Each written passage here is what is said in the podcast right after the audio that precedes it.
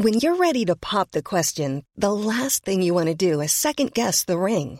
At Bluenile.com, you can design a one of a kind ring with the ease and convenience of shopping online. Choose your diamond and setting. When you find the one, you'll get it delivered right to your door. Go to Bluenile.com and use promo code LISTEN to get $50 off your purchase of $500 or more. That's code LISTEN at Bluenile.com for $50 off your purchase. Bluenile.com code LISTEN. Hey, it's Ryan Reynolds, and I'm here with Keith, co star of my upcoming film, If, only in theaters, May 17th. Do you want to tell people the big news? All right, I'll do it. Sign up now and you'll get unlimited for $15 a month in six months of Paramount Plus Essential Plan on us. Mintmobile.com slash switch. Upfront payment of $45 equivalent to $15 per month. Unlimited over 40 gigabytes per month. Face lower speeds. Videos at 480p. Active Mint customers by 531.24 get six months of Paramount Plus Essential Plan. Auto renews after six months. Offer ends May 31st, 2024. Separate Paramount Plus registration required. Terms and conditions apply if rated PG. Spring is my favorite time to start a new workout routine. With the weather warming up, it feels easier to get into the rhythm of things. Whether you have 20 minutes or an hour for a Pilates class or outdoor guided walk, Peloton has everything you need to help you get going. Get a head start on summer with Peloton at onepeloton.com. Hello, bienvenidas y bienvenidos a Las Reinas Podcast. Yo soy Larisa y estoy muy contenta y emocionada de traerles historias de reinas reales y honorarias, famosas y no tan famosas.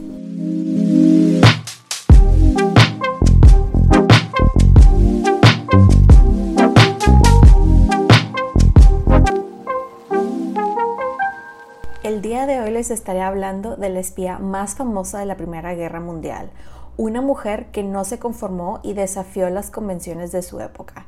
Esta es la historia de Mata Hari. Ahora, antes de comenzar, ya saben, quiero hacer unas aclaraciones. La primera, no soy historiadora, solamente soy fan. La segunda, es probable que no vaya a pronunciar bien algunos nombres de personas, ciudades, etc. Así que me disculpo de antemano. Así que espero que se preparen una bebida, siéntense, pónganse cómodos y acompáñenme mientras les cuento sobre la vida de esta mujer. Comenzamos. De hecho, antes de comenzar, tengo anuncios. Bueno, realmente es un anuncio. Me voy a tomar un pequeño summer break para descansar y regresar con todo en septiembre.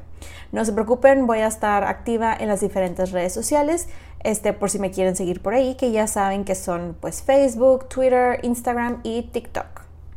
Eh, habiendo dicho esto, ahora sí comenzamos. Mata Hari.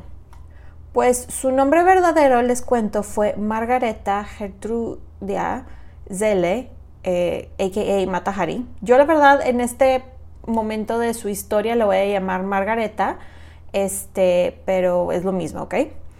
Pues les cuento que ella nació en los Países Bajos, en un lugar llamado Leeuwarden, eh, ahí como les digo en los Países Bajos, el 7 de agosto de 1876. Sus papás fueron Adam Selle y Ange von der Meulen, creo que así se pronuncia, discúlpeme, yo no hablo holandés. Ella era la mayor de los hijos, este, tenía hombres varones, ella era la única mujer y era la favorita y la consentida de su papá. Digamos que ella aprendió de él que si eres bonita y sabes complacer a hombres, ellos van a hacer lo que tú quieras y te van a hacer regalos y el papá de hecho la consentía mucho con regalos muy caros. Cuando Margareta tenía 13 eh, años, más o menos, su papá los abandonó para irse con otra mujer con quien después se casó y su mamá muere unos años después. Ella, por ser menor de edad, pasa a la custodia de sus familiares, quienes la mandan a estudiar eh, para ser profesora. Esto de ser profesora o maestra era algo muy común, vaya, algo que se acostumbraba en la época para mujeres del nivel social de ella para que pudieran tener un ingreso eh, o que trabajaran mientras llegaba el esposo. Ahora vamos a hablar un poquito sobre sus looks y personalidad. A ella la describían como una niña muy llamativa, era una niña graciada, atrevida e inteligente, ya que eso de los idiomas se le daba muy bien. La verdad, al final de su vida creo que terminó hablando unos 5 o 6 idiomas er, y era algo que se le daba con muchísima facilidad. De hecho, hay un registro de una de sus compañeras del colegio que la describía como, y cito, una orquídea entre dientes de león. Esto lo dijo porque ella se veía muy diferente a sus compañeras, ya que las compañeras pues se veían muy holandesas, por usar esa palabra, entre comillas, ya que eran muy pálidas y rubias y Margareta pues se veía súper exótica al lado de ellas porque su piel era más morena, tenía el cabello oscuro y como les digo, ella se veía muy exótica al lado de sus compañeras. Cerrando este paréntesis y volviendo con su historia, cuando Margareta tenía 16 años, ella se vio envuelta en un escándalo, ya que, bueno, primero fue escándalo y luego la expulsaron eh, de la escuela en donde ella estaba, ya que supuestamente tuvo una affair con el director de la escuela, quien era un hombre mayor y casado. La verdad, he leído muchísimas notas sobre esta parte de la vida de ella y lo que muchos tienen en común es que dicen que lo de la affair realmente no fue affair, sino que fue acoso por parte del director. Pero obviamente a quién le iban a echar la culpa? Pues a ella, ¿verdad? La cosa es que a la pobre la terminan expulsando y Margareta se va a vivir este, con su padrino, quien de hecho era su tutor. Eh, a la ciudad de La Haya en el norte de los Países Bajos. Les cuento que aquí en La Haya había muchísimos soldados, o mejor dicho, oficiales coloniales, quienes habían regresado de las Indias Orientales neerlandesas. Digo, así se llamaba en aquel tiempo. Ahora las Indias Orientales neerlandesas se llaman Indonesia. A esta siguiente sección de la vida de Margareta la voy a llamar la aventura número uno. Pues cuando ella tenía 18 eh, años, en 1895, ella estaba muy aburrida ahí en La Haya con el tío y cuánta cosa, y un día lee un anuncio en un periódico que había un oficial que estaba de paso por La Haya, un hombre llamado Rudolph McLeod, quien era 20 años mayor que ella, bueno, tenía 39, casi 21, y era un capitán y este anuncio decía que este, que este Rudolph estaba buscando a una chica de carácter agradable con quien casarse. Paréntesis cultural, esto de poner anuncios para buscar esposas era algo relativamente común. Antes, o sea, lo menciono para que no se asusten, digo, antes la gente hacía, hacía eso, pero bueno, continuando con la historia. Margareta sabía que muchos de los oficiales de las Indias vivían muy bien, que tenían muy buenas y grandes casas, que tenían sirvientes y cuanta cosa, y pues dijo, de estar aquí aburrida en las nubes, este, mejor me voy a la aventura, este, yo quiero ese estilo de vida, yo quiero la casa, la, la mansión, sirvientes, cuanta cosa. Entonces dijo, pues mejor me voy a ir, me voy a ir a vivir la vida que siempre he querido, ¿no? Un lugar exótico y lejano y asoleado, ¿por qué no? Y este les cuento que ella, tiempo después, este, que aceptó, ella escribió, esta Margareta escribió en su diario de que, que ella quería vivir como una mariposa en un lugar soleado. La cosa es que Margareta y Rudolph se conocieron y a los seis días de estar mandándose cartitas y platicando, decidieron que era hora de comprometerse y casarse y eso fue lo que hicieron. Se casaron y se mudaron a la isla de Java en Indonesia. Lamentablemente para Margareta, esta aventura o la idea de aventura de lo que era Indonesia en general la decepcionó bastante, ya que el esposo la verdad sacó su verdadero carácter y muchas cosas, o sea, él no le dijo la verdad de muchas cosas. Y este se dio cuenta ella luego luego que él tenía muy poco dinero, que prácticamente no tenía casa, este, tenía muchísimas deudas, que era un alcohólico, eh, que era súper infiel, le encantaba compartirse eh, también se entera tiempo después que tenía sífilis y era alguien quien termina abusándola físicamente bastante, lamentablemente. El esposo, de hecho, de lo de sífilis la termina contagiando, que en aquellos tiempos pues era algo que era incurable y era una enfermedad bastante común entre todos los oficiales este, de las islas, de las diferentes islas. Aparte, Rodolfo se ponía locamente celoso él estaba, básicamente era un hombre muy inseguro. Él le echaba la culpa a Margareta, su esposa, que por culpa de ella, no sé por qué, eh, él no era promovido dentro del ejército y ella de que es que yo no sé qué, qué tengo que ver con esto, pero bueno. Y era un hombre muy celoso, como les digo, y también abusivo. Y cada vez que, la, que, que, su pobre esposa pasaba y los hombres la volteaban a ver porque era una mujer muy bella y muy atractiva, este, él, la golpeaba y era de que, ¿cómo es posible que te voltean a ver? Y ella, pues me voltean a ver, X, yo no estoy viendo a nadie. La cosa es que pues prácticamente se queda ella en su casa un buen rato, o sea, salía muy poco, etc. Eh, tiempo después, eh, ellos, Margareta y Rudolph, tienen dos hijos, eh, un niño llamado Norman John McLeod y Louise Jean McLeod. Pero la verdad es que la vida familiar no hizo que la relación entre ellos mejorara, la verdad, para nada. Aún así, con todo y los hijos, ella se fue de su casa por un tiempo. De hecho, se fue a vivir con otro oficial mientras Rudolph estaba con, con su concubina, con su amante. Pero luego se reconciliaron. Él le rogó y le rogó y le rogó que regresara y ella de que, bueno, está bien por los niños. Pero, este, en este tiempo les cuento que ella para distraerse de su vida y salirse un rato de su casa, de la rutina y todo eso, se pone a estudiar la cultura, según ella, y los bailes locales, cosa que le serviría mucho en un futuro no muy lejano. Lamentablemente, ya para el año 1899, sus hijos se enferman. De hecho, hasta llevan al, al doctor de la base militar a la casa pero este doctor no estaba acostumbrado a tratar con niños, sino con puro adulto, vaya, puro soldado, y calculó mal las dosis del medicamento que le tenía que dar a los niños y lamentablemente su hijo Norman eh, de dos años murió de una sobredosis. Supuestamente se enfermaron porque la nana los envenenó. La cosa es que eh, la muerte de su hijo fue la gota que derramó el vaso, la gota final, honestamente, de la relación entre Margareta y Rudolph, quienes ya para esas alturas, honestamente, se odiaban y se ni siquiera se molestaban en disimularlo. Y entonces ella decide, pues, hacer sus maletas y regresarse a Europa.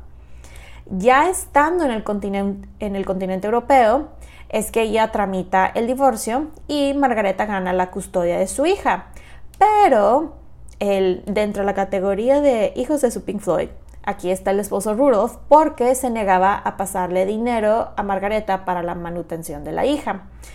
Y como Margareta pues no estaba trabajando, no tenía ningún ingreso y estaba sola, y sola me refiero, digo no sola porque estaba con la hija, ¿verdad? Pero no tenía el apoyo de ningún familiar, tuvo que tomar la muy difícil decisión de regresar a su hija con su papá para que pues al menos ella estuviera bien, ¿no? Que estuviera comiendo, educación y todo eso.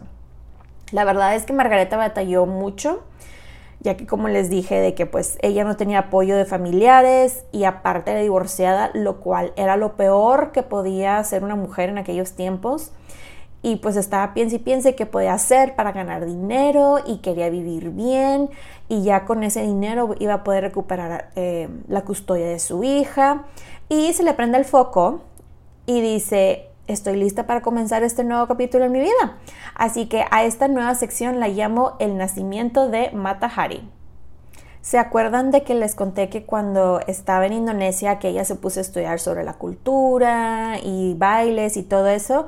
Pues eh, con decirles que hasta aprendió el idioma malayo. Pues ella decidió explotar su conocimiento de lo exótico y combinarlo con su personalidad que pues era bastante magnética y llamativa y con eso armó como un espectáculo, un show. En 1905, Margareta hizo su debut en la escena social de París como una bailarina exótica. Su nombre artístico al inicio fue Lady McLeod, pero la verdad es que ese nombre no tenía ese encanto, ese, ya saben, ese je ne sais quoi que ella buscaba. Y sí dio algunos shows un tiempo con ese nombre, pero después decidió volver a cambiar su nombre artístico y aquí es cuando ya nace formalmente el personaje de Mata Hari. Que les cuento que esta es una expresión malaya que, que se utiliza para referirse al sol, o sea que significa ojo del día. Y ya con este nombre ya empieza ella su nueva vida. Con este eh, entramos en la siguiente sección que llamo La vida de Mata Hari. Ya a partir de aquí la voy a llamar Mata Hari, by the way. Pues les cuento que la verdad ella no sabía mucho o aprendió mucho de las, de las eh, danzas de Indonesia, pero lo poco que aprendió, esta lo optimizó, explotó al máximo y lo que le sigue. Ella probablemente dijo algo así como yo soy una mujer guapa, soy alta, me veo exótica, mira este cuerpazo que tengo, no me importa realmente que vea mi cuerpo. Y la cosa es que el show que ella montó era un show que estaba bailando de una forma muy provocativa, tenía muy poca ropa y de esa poca ropa que tenía, que era así como, este, les digo, telitas transparentes y cuánta cosa, se iba quitando y pues el show fue un exitazo y lo que le sigue. Su primera eh, actuación importante, ya de más categoría, fue de hecho el 13 de marzo de 1905 en el Museo Guimet de París, que de hecho este museo sigue existiendo, by the way, por si lo quieren visitar, es un museo dedicado al arte oriental. Según los registros, se repartieron unas 600 imitaciones aproximadamente para el show entre la élite de la ciudad y cuando ella salió a presentar sus danzas exóticas, como les digo, vestida con sus telas transparentes, tenía un como bra adornado con bling bling y tenía un tocado así muy elaborado. Era, esto era algo que nunca se había visto en París y la gente estaba así de que, wow, OMG, no puedo creer lo que estoy viendo, qué maravilla. Digo, algo muy importante que mencionar es que Mata Hari fue muy lista para, digamos, decir hasta dónde le llegaba con el striptease, ya que pues muchos la pudieron haber calificado de indecente, pero no lo hicieron. Y esto fue porque ella sí marcaba mucho la diferencia, digamos, con otras bailarinas que había en la época, porque sí habían otras bailarinas en la época que sí se quitaban absolutamente todo y hacían otro tipo de bailes. Fun fact de los outfits, por llamarlo de esa manera, de Mata Hari.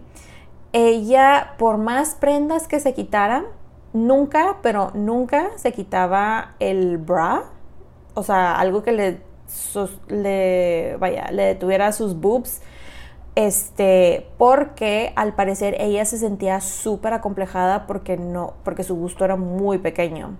Cosa que me llama mucho la atención porque pues estás, estaba ahí baile y baile prácticamente desnuda, pero se sentía muy acomplejada por su gusto, pero bueno. Continuando con su historia, ella decía que el show era una muestra de la cultura y la espiritualidad de tierras lejanas y que cuando ella estaba en el escenario, ella se sentía acá muy emocional y sensual. De hecho, ella hasta se les explicaba en cada actuación, este, cada baile, los detalles y las historias de los bailes, que cabe aclarar, ella se fumó todo esto, se lo inventó completamente este, y le metía mucha lujuria y celos y pasión y venganza y cuánta cosa las historias que contaba. Con decirles que hasta decía que ella era una princesa de Java y que había sido iniciada en las danzas sacras del hinduismo. Este, luego también les decía a veces eh, en algunos escenarios que ella había nacido en un templo indio sagrado y que ahí fue que aprendió las danzas del pasado que ahora bailaba para el público. De hecho, una vez se dirigió hacia su público y dijo, mi danza es un poema sagrado y que se tenían que decir las tres frases que correspondían a los atributos divinos de Brahma, Vishnu y Shiva, que era creación, fecundidad y destrucción. Y que supuestamente esto lo dijo en francés, en neerlandés, alemán, inglés y malayo y el público así de, wow, we love you, tipo así, ¿no? Francamente, let's be real, dudo mucho que la gente le pusiera atención a lo que decía cuando estaba bailando y quitándose prendas, pero bueno, la cosa es que los parisinos estaban locos por ella. Ahora, esta siguiente sección la llamo la bailarina, exótica en la cima. Pues les cuento que en aquellos tiempos estaba muy de moda que hombres ricos e influyentes pues tuvieran a una amante exótica, una mujer escultural y ella, Mata Hari, cumplía con el perfil al 200%.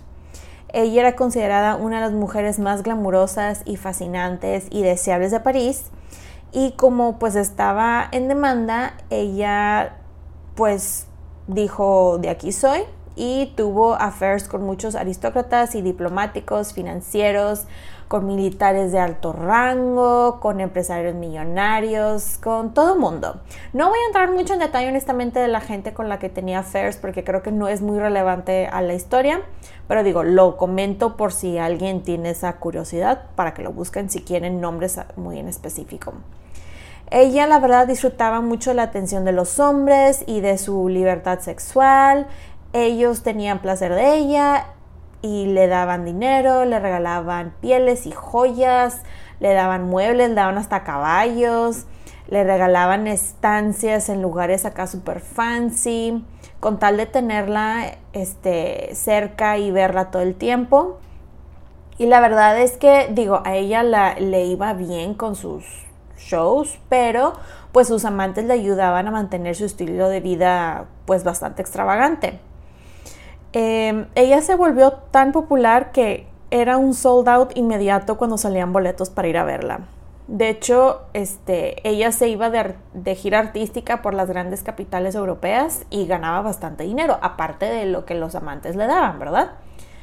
Su fama le ayudó mucho con el aspecto del dinero, pero lamentablemente no la ayudó con el problema de la custodia de su hija, ya que el esposo, cuando se entera, le llega el chisme que pues es ella, o la reconoce mejor dicho, que es ella, dijo, esta es una ramera, no se va a quedar con mi hija y pues lamentablemente no le ayudó para nada. Pasa el tiempo, pasan los años y su carrera artística pues empieza a decaer porque pues ya estaba ella más grande, ya estaba ella en sus 30 y ya habían bailarinas más jóvenes. Aún así ella seguía teniendo eh, bastantes hombres ricos y poderosos que pues pagaban por su tiempo y compañía. Y gracias a esto ella seguía viviendo un estilo de vida con muchísimos lujos. Pues estalla la primera, la primera guerra mundial en 1914 y al principio esto a ella no le afectó mucho. Ella la verdad es que estaba viviendo muy bien, una vida muy lujosa a diferencia de la mayoría de las personas en Francia, por ejemplo, que estaban pasando hambre. Ella tenía su estilo de vida muy extravagante y era una persona feliz. Y yo imagino que pretendía que la guerra no estaba pasando o algo así, no sé. La cosa es que durante la guerra ella siguió viajando este, con relativa libertad, por, y lo digo relativa libertad porque sí era un poquito complicado moverse de punto A a punto B por los, espacios que estaban ocupados, las batallas y, todo eso. Y aquí, como vieron que ella se podía mover, es cuando se le acercan a ella para reclutarla como espía. En 1915, estando en La Haya, ella recibe una visita este, de un hombre llamado Carl Cromer, y este hombre, Cromer, le ofrece 20 mil francos, que en dinero de ahorita son aproximadamente unos 57 mil euros más o menos, a cambio que ella espiara para Alemania. Y ella fue de, mm, ok, este, está bien, acepta el dinero. Y la cosa es que sí, en efecto, acepta el dinero como compensación por los objetos personales que los alemanes le habían quitado al estallar la guerra pero la verdad es que rechazó ser espía para Alemania. Luego, en diciembre de 1915, ella estaba regresando de un viaje en barco cuando este, la detuvieron y la interrogaron en un lugar, en un puerto inglés llamado eh, Folkestone. Eh, le revisaron todas sus pertenencias y cuánta cosa y no encontraron nada para incriminarla, la dejaron ir. De hecho, les cuento que el oficial que anotó, este, que hizo el informe, vaya, de todo lo que le revisaron y así, escribió lo siguiente de ella. Habla francés, inglés, italiano, holandés y probablemente alemán. Tipo de mujer guapa y llamativa, bien vestida y a la moda, no sospechosa, pero no se le debería otorgar permiso para volver al Reino Unido. Entonces después de este informe le dijeron bye bye y ella llega nuevamente a París y se instala en el Gran Hotel, pero realmente no se daba cuenta que la estaban siguiendo y llega un hombre llamado Georges Ladeau, quien era el jefe de contraespionaje del Ministerio de Guerra eh, francés. Este hombre, Lado, tenía sus sospechas que Mata Hari estaba espiando para los alemanes y le manda a hombres a que la estuvieran vigilando en todas sus actividades. Y vaya que estos hombres se pasearon a restaurantes, a parques, a salones de té, boutiques, etc. Le leían hasta su correspondencia, escuchaban sus conversaciones telefónicas, tomaban nota de todas las personas con las que ella se veía, pero la cosa es que no encuentran absolutamente nada que tuviera realmente que ver con estar pasando información importante a los alemanes. Para 1916 las cosas es, la verdad estaban yendo muy mal para Francia en cuanto a la guerra. Entonces, este hombre, Lado, piensa que es una muy buena manera de elevar los ánimos y reactivar el esfuerzo de la guerra y dice es un buen momento para capturar a un espía destacado y decide que este, ese espía, el, digamos el, chivo este, expiatorio iba a ser eh, Matahari. Matahari estaba en lo suyo, la verdad, y en ese tiempo eh, de su vida conoce a un hombre del cual se súper enamora, un hombre llamado Vladimir Maslov, creo que se pronuncia así, era un capitán ruso era joven y condecorado, de hecho era como 20 años menor que ella, y había luchado para Francia. Les cuento que su novio Vladimir había sido expuesto al gas eh, fosgeno, creo que se pronuncia así, que fue una de las cosas que se inventó durante la Primera Guerra Mundial. Y como consecuencia, él había perdido la vista de un ojo y corría el riesgo de quedarse completamente ciego. Aún así, él le pidió matrimonio a Matahari y ella de que sí, claro, lo que tú digas. Ella necesitaba salvoconducto para ir a Vitel, donde estaba siendo tratado Vladimir, el fiancé, y habló con un examante de ella que trabajaba para el Ministerio de la Guerra. Pero lo que Matahari no sabía es que este hombre, el examante, trabajaba también para la DO. Pues les cuento que por el, el examante ella termina contactando a la unidad de contraespionaje francesa y los agentes le dijeron, mira, si quieres que te ayudemos a que llegues con Vladimir, lo vamos a hacer, pero a cambio necesitamos que seas nuestra espía para Francia. Y ella así de, em, ¿y cómo me va a beneficiar esto? ¿O qué? Y le ofrecen una recompensa. La recompensa que la Do le dice de, que trabajas para mí y yo te doy un millón de francos. Que ella dijo, oye, pues es muy buen dinero, es el dinero que necesito para mantenerme y para mantener a Vladimir si las cosas se complican aún más con la guerra o la salud de Vladimir, ¿no? Ella realmente no estaba interesada en ser espía, pero necesitaba el dinero, como les digo, y pues termina aceptando la oferta para ser espía de Francia. La cosa es que eh, no mencionó que los alemanes ya le habían pedido que hiciera lo mismo para ellos unos meses atrás. A esta siguiente sección la llamo la Double Agent. Pues este hombre la eh, le ordena, primero le ordena que se vaya a La Haya y estando ahí que recibiera iba a recibir instrucciones sobre su primera misión. Hoy pues llega Matahari, no le pide nada realmente en específico ni le da medios para que ella se comunicara eh, con él por si se enteraba de algo, tampoco le dio dinero. Al, eh, al, poco tiempo le dice ella de que, oye, pues qué onda las dos, o sea, ¿quieres que seduzca a alguien? ¿Quieres, o sea, porque si es así, pues necesito un vestuario que vaya ad hoc y pues necesito dinero para hacer eso o qué es exactamente lo que quieres que haga.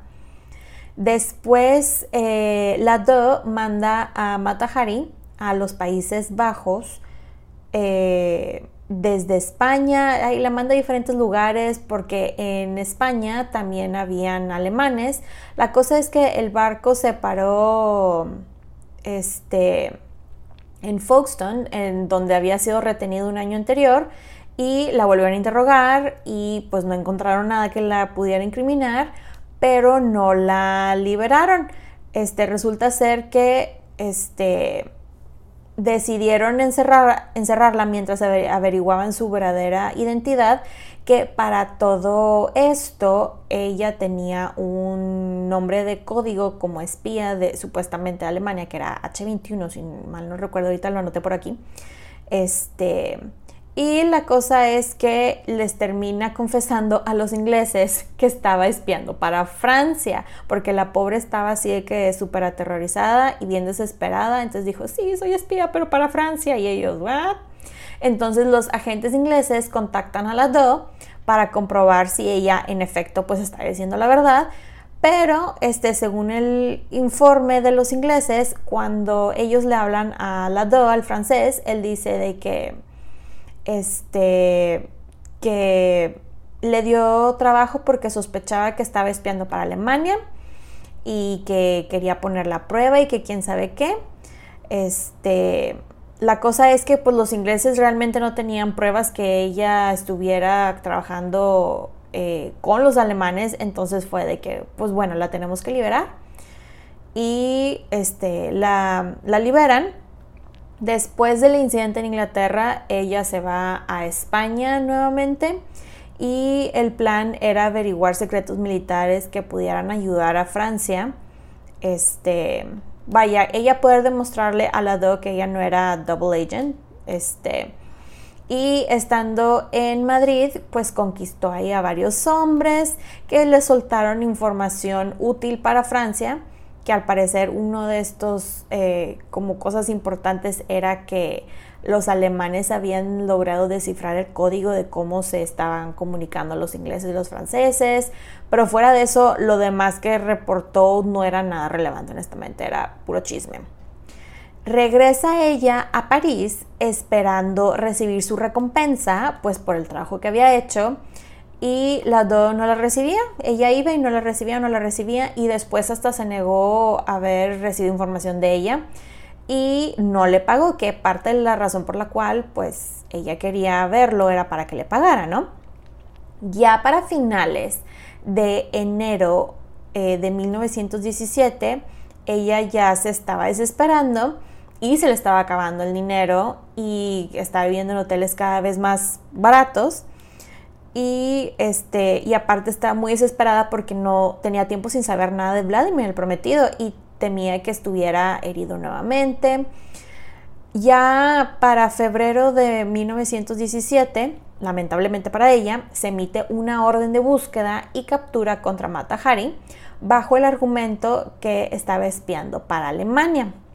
Fue detenida e interrogada al día siguiente por un magistrado del Comité de Guerra, este, quien este magistrado odiaba a las mujeres que a las a quienes él llamaba devora hombres, que eran mujeres como Matahari. Y a la pobre Matahari, la verdad, la mandaron a la prisión de Saint-Lazare, unos, en donde pasa unos siete meses, que por todo lo que leí era el peor de los lugares donde podías estar. Y estuvo con pura ansiedad viviendo en terror todo este tiempo. En julio de 1917 fue formalmente acusada de ocho cargos. La única prueba real que había en contra de ella eran unos mensajes de voz que fueron interceptados por el, por el puesto de escucha que se había instalado en la Torre Eiffel. Para este tiempo, cabe aclarar, la Torre Eiffel era relativamente nueva, no era el monumento turístico que se conoce ahora. Pero, este, como les decía, hasta la fecha de estos mensajes de voz que se interceptaron, los mensajes originales no existen, o sea, no están, están en alemán, pero nadie sabe dónde están, solamente se tienen las traducciones al francés. Em, supuestamente el mismo Lado entregó esos mensajes al tribunal para demostrar que, eh, pues, sus sospechas sobre Mata Hari, ¿no? Este, que eran correctas, pero pues esto era una mentirotototota. Y tiempo después se supo que él manipuló las pruebas para inculparla a ella. Ella solamente reconoció que había tenido contacto con los alemanes, este, pero dijo que se había limitado a aceptar dinero y en alguna ocasión darles información este, que estuviera desfasada o que fuera muy poco importante. De hecho, le interrogaron como unas 17 veces y ya la última fue de que sí, me dieron dinero, pero yo nunca hice nada, que no sé qué, o sea, más o menos así. Llore y llore la pobre. La cosa es que todos los cargos que fueron presentados en contra de ella eran vagos y muy imprecisos. Fue acusada de revelar secretos al enemigo, provocando consecuencias devastadoras para Francia que los miembros del jurado no eran capaces de identificar ninguno de los secretos en concreto, que, pero algo que sí quisiera aclarar, de lo que sí tenían muchísimas pruebas en contra de ella, era del estilo de vida inmoral que ella tenía, de su promiscuidad. Ellos, el jurado le molestaba mucho que Mata Hari gastaba mucho dinero en joyas, en lujos y que había tenido muchos amantes este, que eran hombres muy influyentes. De hecho, el abogado de ella, quien era un examante de ella, un hombre llamado Edouard Clunet, él la verdad tenía muy poca experiencia en juicios militares, pero la verdad es que se ofreció a ayudarla y le echó muchísimas ganas, hizo lo que pudo honestamente por ayudarla.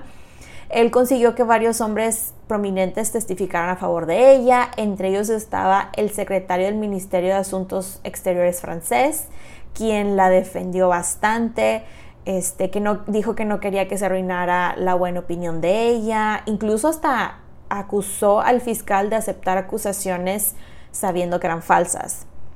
Y de hecho el fiscal después confesó que realmente no tenía pruebas realmente concluyentes para condenarla. Pero la cosa es de que les valió pepinos los testimonios y dijeron de que tiene que morir. Y a Matahari la declaran culpable de los ocho cargos sostenidos en contra de ella y la condenan a pena de muerte. Su abogado apeló para que la sentencia fuera pena de cárcel y hasta pidió un indulto presidencial, pero le dijeron que no, que ella tenía que morir. A todo esto, no les conté, pero cuando empieza el juicio en contra de ella, le quitan todo su dinero y, luego lo usan para pagar este, el juicio. Y ya imagino su cara de, pero ¿por qué usas el dinero de la, por qué no usas el dinero de la nación? O sea, tú me arrestas a mí y yo tengo que pagar mi juicio. ¿En qué momento? Pero bueno, llegamos a esta sección llamada el final pues el 15 de octubre de 1917 fue su ejecución en las primeras horas de la mañana. Se sabe que su abogado, las monjas que la habían cuidado, un sacerdote y el doctor de la cárcel estuvieron presentes. Mata Hari, la verdad, nunca se salió de su personaje. Ella se presentó bastante serena, bien vestida. Al parecer traía un traje muy bonito, así sastre, con su cabello recogido. Se veía muy sofisticada. Cuentan que caminó con mucha gracia y dignidad y se colocó delante de eh, los que le iban a fusilar. Le iban a tapar los ojos, pero ella le dijo no, no lo hagas y se paró y eh, bueno y con su frente muy en alto, la verdad se mantuvo bastante firme y este incluso dicen que lanzó un beso al aire. Otros dicen que ese beso fue uno de los soldados que le iba a disparar la cosa es que el sargento a cargo del pelotón de fusilamiento quedó tan impresionado que exclamó, por Dios, esta mujer sabe cómo morir. Le dijeron que se encara y ella lo hizo y ella viendo directamente a los hombres que le iban a, disparar, le dispararon y cuando cayó, uno de ellos le disparó en la cabeza para asegurarse que estuviera eh, muerta. Nadie, ningún familiar reclamó el cuerpo y supuestamente su cuerpo fue donado a la ciencia. Su cabeza, no sé por qué, se quedó en el Museo de Anatomía de París por unos años. De hecho, hasta el año 2000 se dieron cuenta que ya no estaba ahí la cabeza. Y, pero bueno, hablemos un poquito de su legado. En años posteriores a su ejecución, el gobierno alemán la exculpó públicamente en 1930 y el dossier francés que tenía su información, eh, bueno, sobre las actividades que supuestamente había hecho o no, indicaba que ella era inocente. Les cuento que en el 2017, 100 años después de su fusilamiento, eh, Francia eh, desclasificó varios documentos sobre ella y salió a la luz lo que, que realmente fue usada como un chivo expiatorio por las autoridades militares francesas que, que realmente querían culpar a alguien por los fracasos de la guerra y dijeron, ella, órale. Que la supuesta información que pasó, la verdad, era puro chisme sin importancia. Puro chisme sin importancia. Que, y también eh, sacaron a la luz que había otro motivo para su detención, su condena y ejecución, y fue la indiferencia de ella hacia las convenciones sociales, porque cómo es posible que una mujer viviera su sexualidad abiertamente, ¿no? Y que la utilizaba aparte para conseguir lo que quería, que era un muy mal ejemplo para las demás mujeres de la época y una amenaza para la sociedad en general. Pero bueno, Cierro este episodio con una de las frases más famosas de Mata Hari y es la siguiente. Soy una mujer que se divierte mucho. A veces pierdo, a veces gano. Espero que les haya gustado el episodio. Bye. Pueden encontrar los episodios de Las Reinas Podcast en diferentes plataformas como Spotify, YouTube, Apple Podcast y Amazon Music. Y también están mis diferentes redes sociales como arroba las reinas podcast para Facebook e Instagram y arroba las reinas en Twitter. Recuerden suscribirse, darle like, activar la campanita para recibir notificaciones, descargar los episodios y compartirlos. Incluso pueden dejar su rating y review. Muchas gracias por escucharme y por apoyar a este podcast. Nos escuchamos en dos semanas. Bye.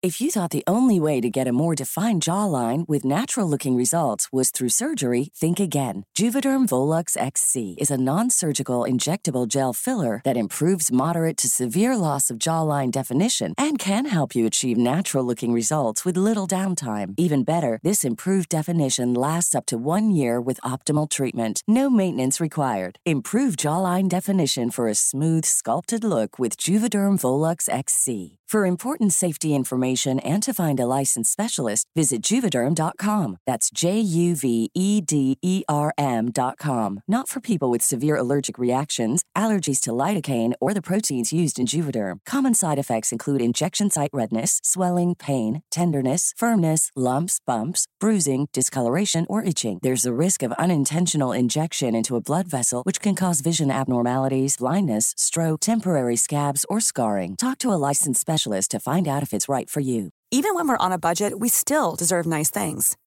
Quince is a place to scoop up stunning high end goods for 50 to 80% less than similar brands. They have buttery soft cashmere sweaters starting at $50, luxurious Italian leather bags, and so much more. Plus, Quince only works with factories that use safe, ethical, and responsible manufacturing. Get the high-end goods you'll love without the high price tag with Quince. Go to quince.com/style for free shipping and 365 day returns. Hey, folks, I'm Mark Marin from the WTF Podcast, and this episode is brought to you by Kleenex Ultra Soft Tissues your ally to help tackle your allergy symptoms this season. I love the change of seasons, but nobody loves pollen and all those other things floating in the air that make you sneeze during this nice weather. Kleenex Ultra Soft tissues are hypoallergenic and allergist approved. So fight back against watery eyes and runny noses without worrying about irritating your skin. For this allergy season, grab Kleenex and face allergies head on.